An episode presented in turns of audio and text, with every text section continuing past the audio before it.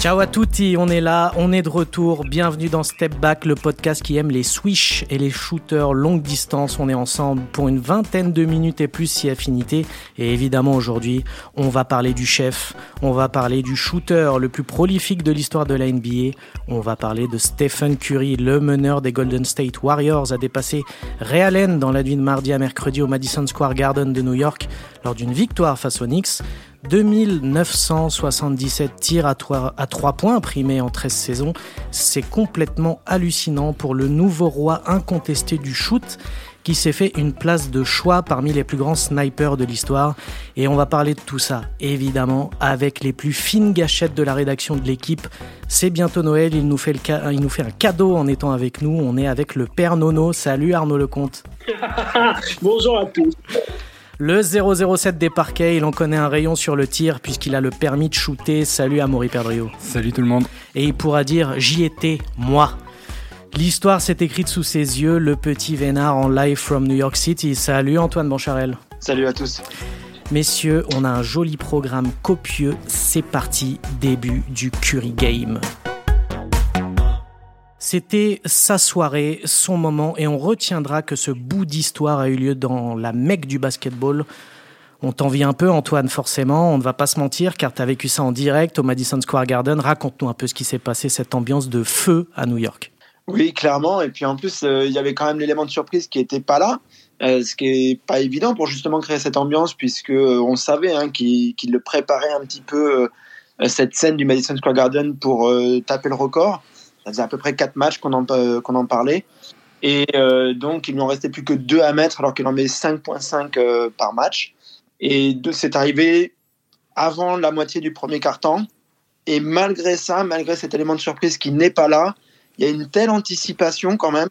Il y a une telle mise en scène aussi. Ça a duré 3 minutes et demie. Il y avait déjà un visuel préparé sur l'écran géant du Madison Square Garden. Il y avait euh, tout le monde qui s'est levé d'un coup, qui est resté debout. Euh, Ray Allen qui était dans la salle, juste derrière la table des commentateurs où se trouvait Reggie Miller.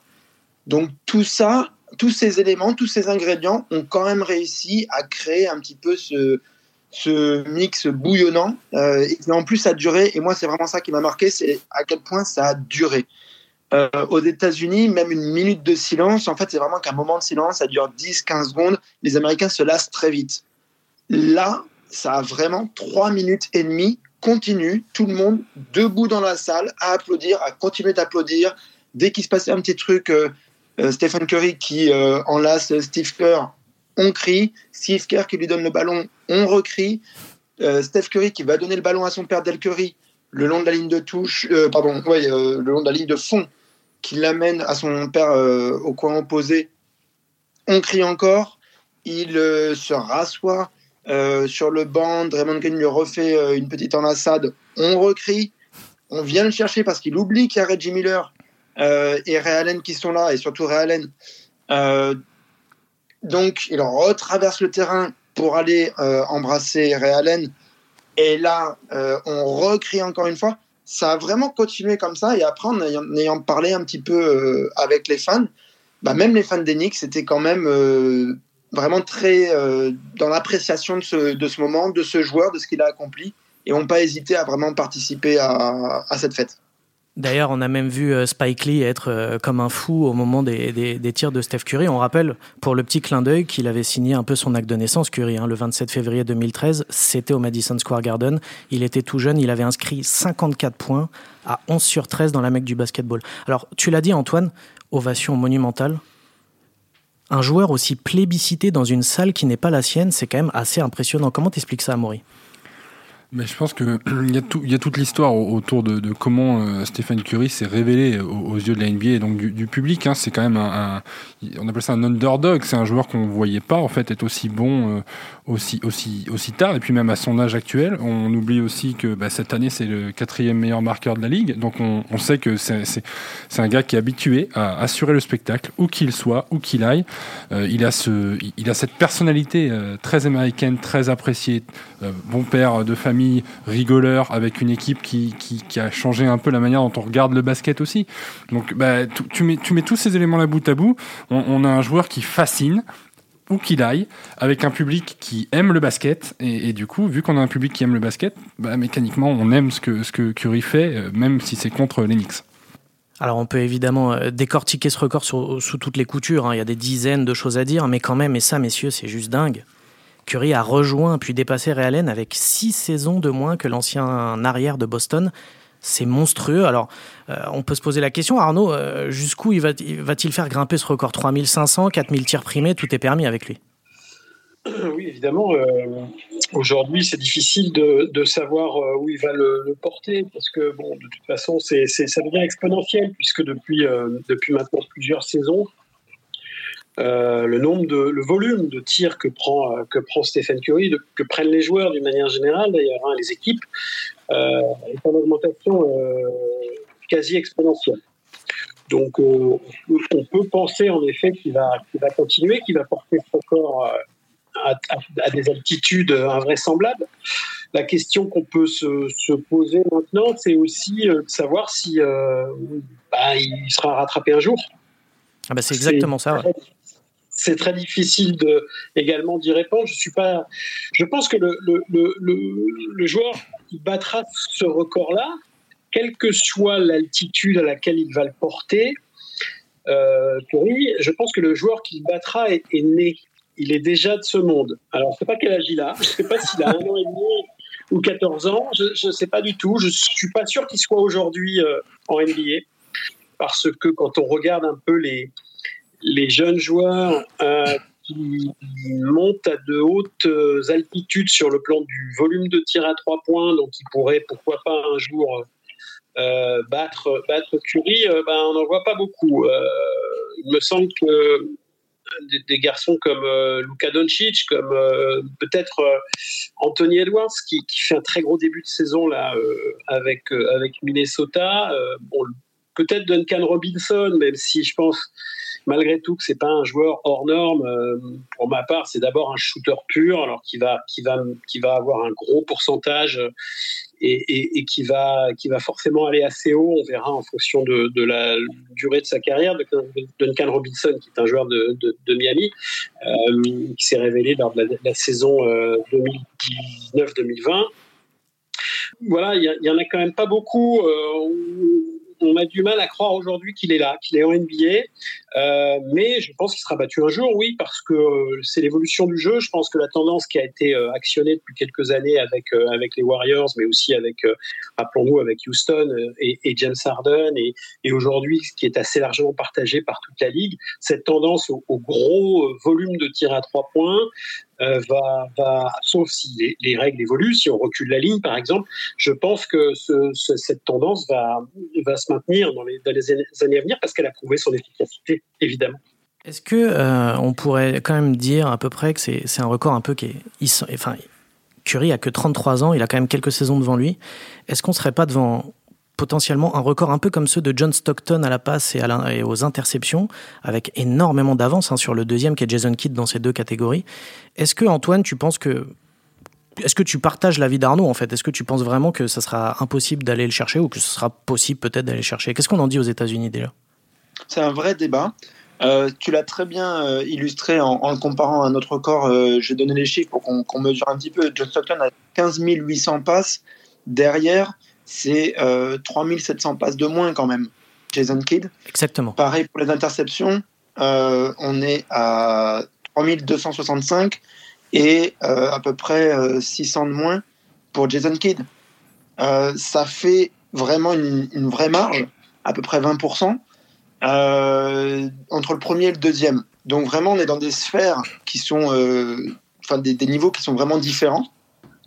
Et on se demande effectivement, est-ce que, parce qu'il va le pousser, il ne va pas s'arrêter à 2977, hein, il va il va l'amener sûrement à 4000, 4500, il va lui-même se fixer les objectifs où il veut les atteindre. Euh, et donc, euh, on se demande si ça va être comme les 100 points de Will Chamberlain, où on se dit que c'est pas jouable. Et aux États-Unis, c'est un vrai débat. quoi. C'est un petit peu. On en parle parce qu'on aime bien, euh, justement, hyper un petit peu tout ça. Euh, mais euh, personne n'a une vraie réponse. Quoi. De toute façon, Curry est un extraterrestre. On a déjà pas mal parlé de chiffres hein, pour l'instant, mais, mais parlons un peu gestuel, messieurs. On a la chance d'avoir Amaury avec nous, un, esthète du beau jeu, évidemment. Ah, Parle-nous de cette mécanique de tir, finalement, si élégante, si fluide. Qu'est-ce qui le rend si unique comparé aux autres, Amaury? Ben c'est En fait, euh, tout part de sa taille, de sa taille réduite. c'est un, un, joueur d'un mètre 88, et on regarde aujourd'hui dans la ligue, les joueurs d'un mètre 88 capables de tirer tel qu'il le fait, il y en a peu. Et, pour réussir à shooter comme il le fait à trois points, en fait, il a, compensé avec les bras et il a compensé avec une mécanique qui n'est pas, qui est pas celle d'un puriste, on pourrait dire. Mais, mais, mais voilà, le ballon part de bas, il part vite, il part haut surtout, euh, il y avait un, très bon papier d'Alex Bardot euh, sur le sujet euh, cette semaine pour, voilà, pour expliquer voilà, que plus on shoot haut, ben, plus on agrandit la surface de réception. Et donc, le panier paraît mécaniquement plus grand pour Stephen Curry quand il tire. Mais, mais vraiment, ce qui, ce, qui, impressionne aussi, c'est la rapidité avec laquelle il peut shooter en sortie d'écran, en sortie de dribble, en reculant. Donc, en fait, il a, il, il a une variété dans la, dans la manière dont il tire à trois points qui fait que c'est presque, c'est presque du jamais vu, en tout cas dans, dans ces proportions-là, et même d'ailleurs peut-être que celui qui le battra est. Moi, je suis pas totalement d'accord parce que le jeu, s'il est de plus en plus axé à trois points, il est axé à trois points pour tout le monde. Là où à Golden State aujourd'hui, euh, bon, à part Jordan Poole, c'est Stephen Curry qui tire à trois points. Donc les shoots à trois points sont pour lui, ou là où dans les autres équipes, ce sera réparti au fil des ans. Donc bah, c'est le mot qui revient, c'est que c'est un extraterrestre à la fois physique et de travail. Il a travaillé des années et des années durant, il s'est remis de blessures aux chevilles, donc il a compensé tout le bas du corps avec le haut du corps pour pouvoir récupérer cette distance sur le terrain et maintenant on le voit il shoot du logo hein, son, son, son, entraînement d'avant-match c'est de shooter du, du, milieu de terrain il peut en enchaîner 5, 6, 7 de suite et tout le monde vient là pour voir ça. C'est extraordinaire. D'ailleurs sur, euh, sur ces tirs hein, euh, sur les 2977 tirs il y en a plus de 350 inscrits à plus de 8 mètres 50 c'est quand même gargantuesque. Alors on peut le dire euh, sans prendre trop de risques, messieurs, Curry est le plus grand shooter de tous les temps, ça on va être d'accord, mais est-ce qu'il est si clutch que ça? A-t-il été si décisif, Arnaud? C'est un peu hérétique que de dire le contraire. Évidemment, c'est un joueur qui a été euh, maintes et maintes fois euh, décisif sur, sur ses shoots je ne sais pas s'il est, c'est pas le joueur le plus clutch en tout cas de l'histoire du basket, ça c'est sûr. Euh, c'est probablement le, meilleur shooter. Euh, il l'était d'ailleurs, c'est pas c'est pas le record de, de, mardi soir qui, euh, qui l'installe meilleur shooter de l'histoire. Ce record, c'est d'abord un record statistique, ça l'installe comme le shooter le plus prolifique de l'histoire du, du, basket. Mais pour autant, c'est pas, il était meilleur shooter il y a, y, y, a, trois semaines, hein, évidemment, de l'histoire du basket. Simplement après effectivement, on peut discuter peut-être on peut débattre du fait qu'il n'est pas forcément euh, le joueur le plus clutch qui soit. Euh, pour moi, un Kevin Durant l'est davantage. Euh, après, sur les, sur chiffres, là aussi, il y a des études aux États-Unis, évidemment, des cortiques un peu, vous savez, les, les les, les, shooters, les, les, joueurs, les actions, les joueurs les plus clutch dans les 24 dernières secondes du, de, de, d'un match décisif, en série de playoffs, etc. Bon, là, on parle de, son record en saison régulière. Euh, on sait que c'est très différent d'une, série de playoffs. On sait que l'an dernier, l'an dernier, il n'a pas été clutch du tout. Hein. Euh, on sait que les, les, Warriors ont souffert. Ils ont, ils ont fini par, euh, par être sortis du, de la course au titre très très tôt dans la, dans, dans, dans la saison euh, par, par Memphis. à l'époque, euh, voilà, Stephen Curry euh, avec une équipe relativement identique à celle de cette année qui, qui caracole en tête de la NBA, ben, Stephen Curry avait, avait été brillant offensivement, en, individuellement, mais pas si clutch que ça. Euh, il a jamais été MVP des finals jusqu'ici. Ça reste peut-être un, un des, des, rares, euh, des rares conquêtes individuelles euh, pour lui. Pourquoi pas cette année En tout cas, son équipe est en tête et on va voir s'il est effectivement, puisqu'il est de plus en plus fort, est-ce qu'il va être clutch cette année? C'est des vraies questions. Donc moi, effectivement, je, je, pose le débat. pourquoi pas Voilà. Est-il est-il si clutch que ça? Un chiffre statistique. La seule, le seul chiffre que je peux donner qui va dans ton sens, Arnaud, c'est que j'ai regardé la stat des game winners, les paniers marqués au buzzer pour gagner un match. Stephen Curry, zéro. Il n'a jamais mis un panier pour gagner un match au buzzer. Et ça, c'est le genre de truc qui plaît, euh, qui plaît dans le milieu de la NBA. Ah oui, c'est vrai que c'est bah, assez euh, surprenant. Il y a les chiffres et il y a, y a les images, hein, puisque les images, c'est quand même bien aussi en, en sport. Sur les chiffres en, en playoff, je savais que c'était ta prochaine question, donc j'ai un petit peu euh, jump the gun. Vas-y, vas-y. Donc en saison, Stephen Curry tourne euh, au pourcentage à 93% au lancer franc pardon, à 91% au lancer franc, à 52% à 2 points et à 43% à 3 points. En playoff, c'est toujours très bien. Il est dans ce club qu'on appelle le 50, 40, 90, donc 50 à 2 points, 40% à 3 points et 90% au lancer. Le problème, c'est qu'il y reste justement. Il est exactement là, alors qu'on a vu qu'en saison, il est plus haut que ça. Donc il y a une baisse en playoff, là où un Michael Jordan montait en, en playoff, que ce soit en chiffres ou même en pourcentage, il est resté, voire il, a, est arrivé parfois à faire un petit peu mieux. Euh, et donc du coup, si on prend ça et qu'on prend aussi ce côté donc vraiment clutch, euh, les, moments décisifs en playoff, alors on voit sur YouTube hein, des, des, vidéos des fois de 15 minutes même où il met des, des paniers décisifs, mais quelle est la définition de décisif? Si c'est pour réduire l'écart ou égaliser ou le faire à une ou deux minutes de la fin du terme, il y en a plein. Encore une fois, 15 minutes, 5 minutes, il y a plusieurs vidéos, il y a plusieurs mix. Mais quand on regarde le panier qui fait passer devant dans les 20 dernières secondes, ce qui est la définition la plus euh, précise de clutch, il en a 0 sur 8 et on peut tous la regarder. Il ne le met pas. Quand on regarde l'image aussi, son dribble est plus crispé. Son hésitation est vraiment impressionnante quand on voit à quel point il n'hésite pas d'habitude. Là, il, vraiment, il regarde la tête, il a les yeux qui, qui regardent de chaque côté, euh, il, lève le bras et puis il s'arrête, il fait une feinte au lieu que de, juste lâcher le tir. Il y a énormément de choses comme ça qui font se dire que cet, aspect-là d'être vraiment, vraiment clutch, pour moi, il l'a pas encore si vraiment on regarde, euh, on va dire, au, niveau le plus ultime de, cette, de ce terme-là. C'est un alien, je ne comprends pas. Un jour, je lui ai fait une faute alors qu'il tirait du milieu de terrain. Je suis presque sûr qu'il n'a jamais regardé le panier et il a marqué. Les arbitres n'ont pas sifflé faute. Je me suis dit, qu'est-ce qui cloche avec ce gars? Qu'est-ce qu'il prend? Est-ce que je peux en avoir? Ce mec est insensé. Ces propos qu'on a retrouvés sur le site de The Athletic, ce sont ceux de Drew Holiday, meneur des Bucks et gros défenseur. C'était en début de saison. Curry fait partie euh, de ces joueurs qui ont changé le jeu. Ça, on est sûr, on peut le dire. Eh bien, je vais vous poser la question, surtout à toi, Comment a-t-il changé le jeu et quelle influence va-t-il laisser? Je sens que tu es chaud sur la question. Bah, tout, le monde est, tout le monde est assez d'accord. D'ailleurs, euh, c'est marrant, on en a parlé avec euh, Dirk Nowitzki euh, en début de semaine. en fait, il a changé le jeu en éloignant le, ballon du panier, tout simplement. Et en fait, en, développant, en surdéveloppement ce, ce, ce shoot à trois points, il a, écarté, il a écarté le jeu et Dirk le disait, c'est le genre de joueur qui a obligé les pivots à s'écarter du cercle aussi, à apprendre à shooter loin. Alors évidemment, Nowitzki le faisait, hein, il shootait loin, mais d'avoir un petit joueur comme ça qui, qui, vient, qui vient mettre le bazar partout, que ce soit par, par ses arabesques, ses, ses banderilles ou même par ses petites pénétrations et qui de facto a changé le jeu de Golden State, qui a changé la face de la NBA, qui a, qui a proposé un, un, une autre dynastie après celle des Spurs. Euh, au final, on a, on a un joueur qui incarne en fait une sorte de, de je sais pas, de new, wave un peu en, NBA, euh, une nouvelle façon de penser le jeu. Ce qui, ce qui était très marrant à voir, c'est qu'il y a beaucoup de franchises qui ont essayé de copier le style des Warriors. Les Rockets, Arnaud en parlait. Est-ce qu'ils ont réussi pour autant Non. Ce qui veut bien dire que ce que, ce Curry et les Warriors ont fait est exceptionnel, difficile à copier, et, c'est ce qui fait que du coup c'est d'autant plus marquant et qu'on va s'en souvenir euh, pendant, pendant des années, des décennies. D'ailleurs, tu me fais une petite passe décisive là, parce que ce triomphe, c'est évidemment celui de son coach de toujours, Steve Kerr, autre grand shooter.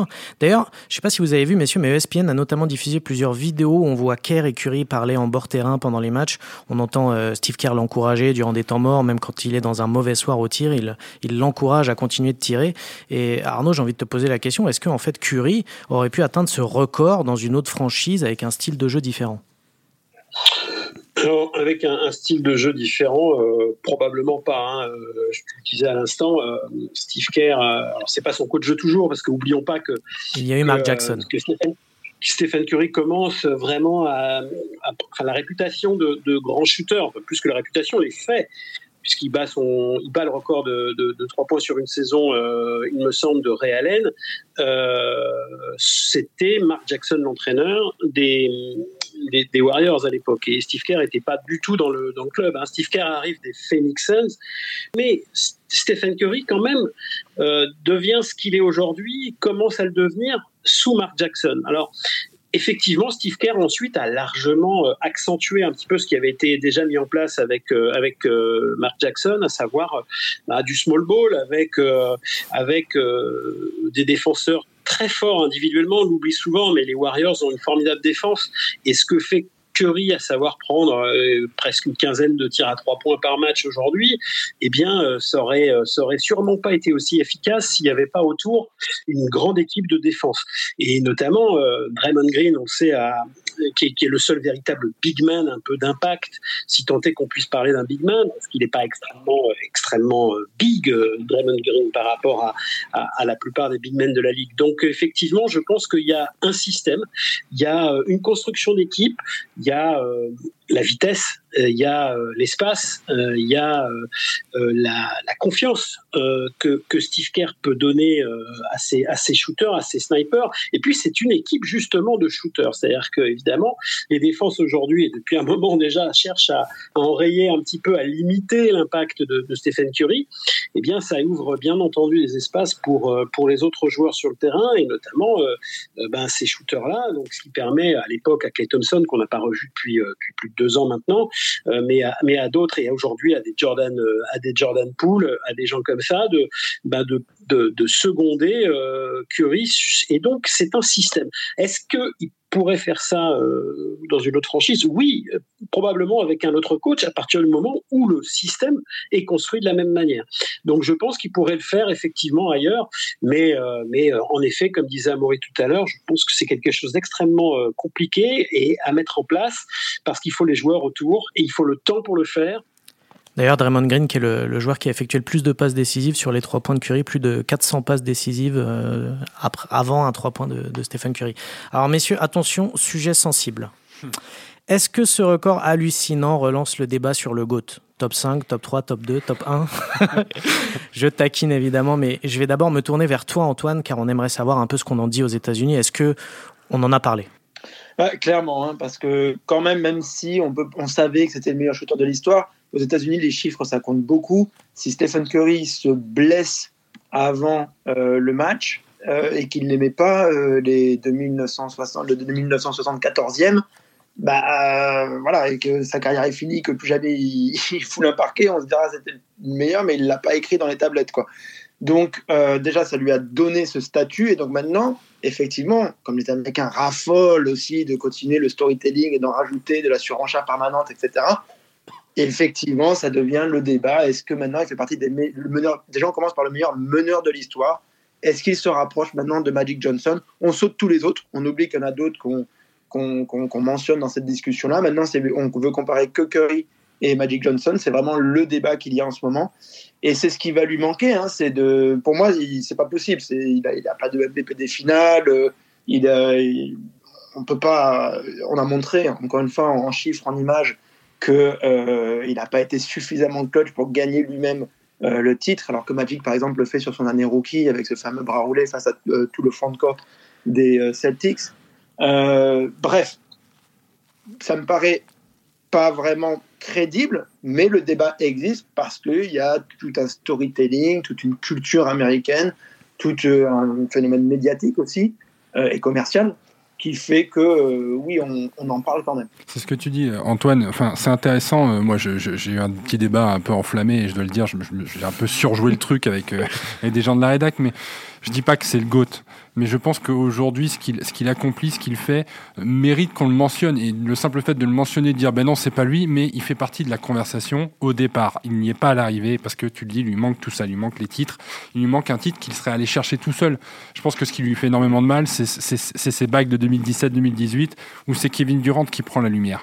Donc là, si, si par hasard les, les, Warriors devaient aller chercher le titre cette année, ce qui serait quand même un miracle, euh, enfin en tout cas de ce qu'on pensait au début de saison, euh, voilà, peut-être que ça, lui redonnerait du, du, crédit, mais on l'a dit en fait pendant tout le podcast, euh, Stéphane Curry a changé le jeu. Combien de combien de joueurs dans l'histoire de la NBA peut-on dire ils ont changé la manière dont on joue au basket sur la planète entière, parce que l'influence, elle dépasse la NBA sur la planète entière.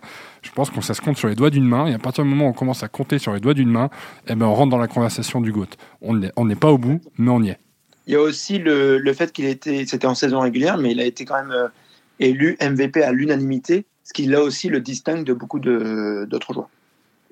Arnaud, sur cette question, je, je, je, pense connaître ton avis, mais je te pose quand même la question. Est-ce que ça relance le débat? Non, non, ça ne pas le débat. Non. On verra, on verra à la fin de sa carrière. voilà, et on est peut-être, on est peut-être loin très loin même de, de, de, de, trancher la question parce que euh, ben, il a 33 ans, il s'est arrêté quasiment une saison entière à cause d'une blessure. Euh, donc euh, il a, il en a sûrement sous la sous la semelle. On verra un petit peu déjà cette année si ce que ce que ont, clenché ces Warriors cette année, quand même assez brillant, et ben, va se matérialiser par un nouveau titre. Est-ce que en effet, comme disaient Amaury et Antoine, est-ce qu'il va vraiment porter cette équipe là pour avoir un titre vraiment à lui, euh, un titre NBA en fin de saison, c'est des questions qui, qui, pèseront peut-être dans le fait qu'on pourrait l'inclure dans la conversation euh, avec euh, Jordan, avec LeBron, avec Jabbar, avec avec Magic, Larry Bird, etc. Donc aujourd'hui, je, moi je dis non clairement non. Je, je le mets à peine dans le top 10 euh, pour être euh, franchement euh, clair avec ça, pour plein de raisons. Mais, mais oui, je, je, ne ferme pas la porte non plus à ce qu'on puisse, à un moment donné, se dire, tiens, oui, peut-être, pourquoi pas, mais pas avant un certain temps. Dans l'imaginaire commun, les shooters, c'est un peu ce qui est, ce qui a de plus beau, c'est ce qui, ce qui brille le plus. C'est comme un peu les, les, attaquants au foot. Pourquoi, pourquoi il y a cette fascination pour les shooters, Arnaud, dans le basket? Moi, je dirais que c'est plus, c'est plus encore, enfin, c'est différent des attaquants au foot. C'est parce que les attaquants au basket, euh, d'une manière générale, c'est les attaquants au foot. Mais, mais euh, les grands shooters, je pense qu'ils fascinent pour leur capacité à, rendre fou euh, à la fois les, les adversaires. une équipe, une équipe également, à savoir mettre en, mettre, mettre en, prendre, prendre feu, comme on dit, des, shooters. Euh, quelqu'un qui fait une série. Moi, j'ai eu la chance, on parlait d'Antoine euh, tout à l'heure, qui avait eu la chance d'assister à ce record mardi au Garden. Moi, j'étais euh, au Garden également le soir où Reggie Miller avait pris totalement feu lors des playoffs 1994, je crois, où il il score 25 points dans le dernier quart-temps d'un match de playoff pour, pour donner le match, pour gagner le match, mais 20, quelque chose comme 20 points en 6 minutes. Euh, il devient, il prend feu et, c'est le fameux soir où il, euh, où il, prend à partie euh, Spike Lee qui est au bord du terrain déjà à l'époque et où il y a vraiment un, vrai, un vrai clash entre les deux. C'est assez drôle et, et je me souviens que Reggie Miller ce soir-là demandait à ses coéquipiers à chaque fois qu'il marquait un panier à trois points euh, il demandait à ses coéquipiers de ne surtout pas le toucher. Ne me touchez pas, ne me touchez pas, disait-il, parce que évidemment il avait peur que bah, de perdre son fluide. Et ça, c'est vraiment typique et ce qui fascine, je pense, énormément le public euh, et les fans. C'est aussi ça, c'est cette capacité à, tout d'un coup de, rentrer, comme on dit, dans la zone et de et d'enchaîner des tirs tout d'un coup, alors qu'on peut avoir raté euh, les dix, premiers tirs, combien de fois c'est arrivé? Moi, je me souviens d'un incroyable, incroyable fin de match du championnat de France euh, où euh, Michael Ray Richardson, qui jouait à Antibes, un ancien joueur NBA, avait avait inscrit un, game winner et même plus qu'un game winner, un, titre de champion gagné à, à 10 secondes de la fin après avoir shooté à 1 sur 19 tout le match, il met le, il met, il met le panier vainqueur qui donne le titre de champion à Antibes. Ça, c'est des trucs qui vous fascinent parce que vous vous dites, mais c'est pas possible. Il a été à côté de la plaque tout le match et il va enchaîner des, des, des tirs décisifs. Et c'est ça, pour, je crois que moi, enfin, en tout cas, la fascination que j'ai pour ces gens-là, elle vient de là, de cette capacité à retourner tout d'un coup un match par la grâce, quoi, par, par une action de grâce et par une série de grâce. Le vieux sage a tout dit. Messieurs, maintenant on va se faire plaisir pour cette dernière partie. Donnez-moi le top 3 de vos shooters préférés. Alors attention, on va juste rappeler que c'est totalement subjectif et on a dit préféré, ce qui ne veut pas dire meilleur. Antoine, à toi l'honneur. Euh, Steph Curry est forcément dedans. Est-ce qu'on peut dire les trois autres du coup pour pas répéter Steph Curry? Ouais, vas-y. Allez. Ok. Euh, pour moi, il y aurait euh, Larry Bird parce qu'il y a le style en plus de, de l'adresse, etc. Il y a le trash talk qui va avec. Il y a enfin énormément de choses. Euh, Reggie Miller parce que c'était ma génération tout simplement, donc c'est un petit peu celui euh, sur lequel j'ai un petit peu euh, flash à l'époque parce qu'en plus c'était un petit peu vraiment sa spécialité, il n'avait pas énormément d'autres choses dans, dans son jeu. Et euh, juste pour placer un, un joueur européen, j'hésite entre Dirk Nowitzki et euh, Petro, Drazen Petrovic, mais je vais, je vais mettre Dirk, parce que Dirk, euh, il est quand même allé chercher une finale quasiment que sur ça. Bah, J'enchaîne, hein, parce que moi j'avais Dirk aussi, euh, mais bon, pour un autre critère, c'est que c'est un grand, je suis grand, euh, voilà, il shoot à, il shoot à 3, euh, je, je shoot à 3 aussi, non, non, mais c'est purement euh, personnel, mais, mais c'est vrai, ce que tu dis Antoine, voilà, Dirk, ça a été un des premiers grands à, à shooter à 3 points à, avec un gros volume et une grosse réussite. moi, dans ma liste, je me suis mis un petit Peja Stojakovic. Euh, Évidemment. Parce que sa gestuelle était tellement atypique aussi avec ce ballon qui part du côté, mais donc tellement efficace malgré ça. Voilà, j'aimais beaucoup les joueurs qui shootaient loin avec des gestes atypiques et j'en discutais avec Sandro. Il y a aussi Sean Marion du côté de Dallas qui avait qui, mettait des paniers, on ne sait pas comment parce qu'il avait les pieds décalés et les mains qui partaient du bas. Et, euh, et parce que j'avais fait un, un, papier sur lui et j'avais creusé du coup, j'étais rentré dans la tête d'un shooter euh, d'élite euh, spécialiste du 3 points. Euh, petite, petite, petit attendrissement pour Kyle Korver, voilà, qui, qui, avait décomposé son geste en, 23 mouvements, euh, qu'il expliquait, voilà. Et, et, et c'est vrai que c'était, c'était quand même la catégorie des joueurs qui avaient les pieds ancrés au sol, ils recevaient la balle. S'il y avait un mètre d'écart avec le défenseur, on savait que pouvait déjà retourner en défense, le panier était dedans, quoi. Euh, moi, je suis pas très content parce que Amaury m'a piqué Peja Stojakovic, mais je vais dire, je vais dire dans la série, euh, dans la série des, des, joueurs de grande taille, je, je, vais mettre Kevin Durant quand même parce que euh, parce que moi il me fascine par sa par sa capacité à bah déjà à être clutch et, euh, et surtout euh, par son côté euh, monstre de sang-froid quoi. Il y a rien qui dépasse, c'est un tueur. ça j'adore, même si je suis pas un grand fan de sa personnalité malgré tout. je trouve que le joueur, pour moi c'est le plus grand attaquant de tous les temps. C'est-à-dire que c'est au-delà de Curry, euh, c'est au-delà du trois points. C'est c'est une machine de guerre à mettre des paniers. Ça, c'est moi j'adore. après, j'aurais mis donc Stojakovic, mais puisque Amaury l'a cité, je vais citer un autre je vais faire dans le vintage puisque c'est un peu mon destin quelque part. Donc je vais faire un peu de vintage international. Je vais mettre Oscar Schmidt, que hmm. euh, qu'on a un peu oublié, mais qui était une machine de guerre aussi à mettre des, des trois points au, au, tout début de la ligne à trois points et euh, qui a marqué euh, qui a marqué des, des qui a fait des cartons invraisemblables qui étaient à 40 points de moyenne dans les championnats du monde. Alors à une autre époque, effectivement, il s'agit pas de comparer, mais, mais il m'a fasciné vraiment quand j'étais quand j'étais plus jeune. Et et un petit français, je vais mettre Hervé Dubuisson parce que là aussi on a tendance à l'oublier, mais c'était un shooter exceptionnel.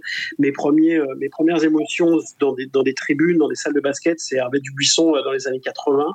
C'était incroyable parce qu'il a jamais eu, jamais eu de distance euh, Dub. Et puis surtout, c'était un dunker incroyable. C'est le premier grand dunker, euh, français euh, blanc des années des années 80. Et franchement, c'était ce joueur, c'était un spectacle à lui tout seul. Voilà. Donc c'était un petit clin d'œil comme ça. Et notons que Nicolas Batum est actuellement 46e du top 50 des shooters à 3 points de NBA. Ah. Et eh oui. On n'a pas mentionné Clay Thompson. Hein. Et quand même, on peut au moins le mentionner. On peut le mentionner, et je vais même mentionner, moi aussi, j'aime bien le, le, vintage, Arnaud. Euh, moi, je vais mentionner Glenn Rice, qui était un shooter magnifique avec une gestuelle euh, absolument euh, fabuleuse. J'adorais. Voilà. Euh, on va innover aujourd'hui, messieurs, avec un petit quiz. Le premier quiz de l'histoire de Step Back. Et évidemment, ça sera en rapport avec Curry et les trois points. Sinon, c'est pas drôle. Alors, Curry est le shooter le plus prolifique hein, de, de l'histoire de la NBA, mais il ne détient pas le record de tir à 3 points sur un match. Qui détient ce record et combien? On vient de le dire, Clay Thompson, 14. 14 tirs primés en 2018 face aux Bulls, 52 points ce soir-là. Curry détient le record de 3 points inscrits sur une saison. Combien en avait-il marqué en 2015-2016, messieurs? 470, un truc dans le genre Non. 432 ou non C'est un peu moins. Ah. 412. 406. C'est encore un tout petit peu moins. Ah oui, moins de 400 C'est un peu plus que 400. 403. 402, raté. Ah. 402, 3 points en 2015-2016. Trois joueurs du top 10 sont dans les shooters les plus prolifiques de l'histoire, messieurs. Qui sont-ils? Du top 10 quoi? Du top 10 des, des, des shooters les plus prolifiques de l'histoire. Ah, donc dans Trois joueurs actuels. Gros scoreur, tu veux dire en... Trois joueurs actuels. Euh, Trois joueurs Stephen actuels. Curry, Ah. Clay Thompson et Damien Lillard. Alors, 2 sur 3. Stephen Curry, Damian Lillard, c'est oui. Curry premier, évidemment. Lillard, dixième. Qui est quatrième, messieurs?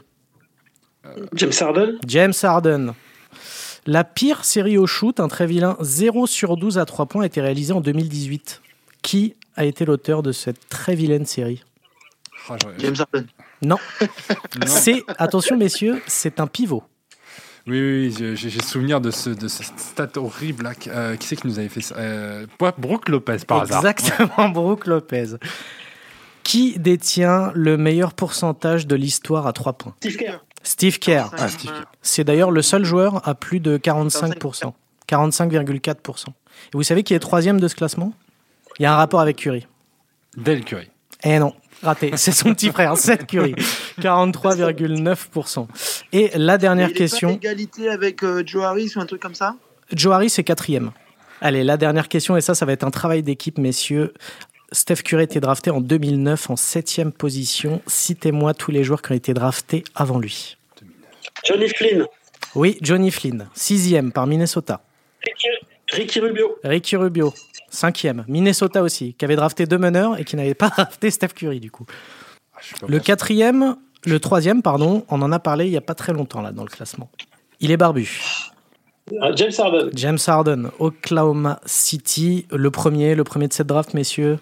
Un très bon dunker qui Blake est Griffin. et Blake Blake Griffin. Los Angeles Clippers. Il vous manque le Le mieux, c'est quatrième. le deuxième. Oui, cette- Le mieux, c'est le deuxième. Le- C'est un bust absolu. exactement. Mais est-ce que en tu plus, c'est un nom qu'on n'a pas envie de dire en français. Il est hors de question de donner son nom. Messieurs, il s'agit d'Hashim Tabit par Memphis. Et le quatrième, c'était Tyrek Evans à Sacramento. Quelle, quelle belle draft. Une très Et belle l'année. Messieurs, on va terminer là-dessus. Un grand merci à vous trois. Et évidemment, un remerciement spécial pour le sniper de la technique, le seul et l'unique Antoine Bourlon, l'homme qui affiche constamment un pourcentage de réussite de 100%. Vous pouvez retrouver tous les épisodes de Step Back et les autres podcasts de l'équipe. Ils sont nombreux et qualitatifs sur toutes les bonnes plateformes de podcast, Deezer, Apple Podcast et tutti quanti, et sur le site l'équipe.fr. Bonne fête de fin d'année à tous. On se revoit l'année prochaine. Ciao, bye bye.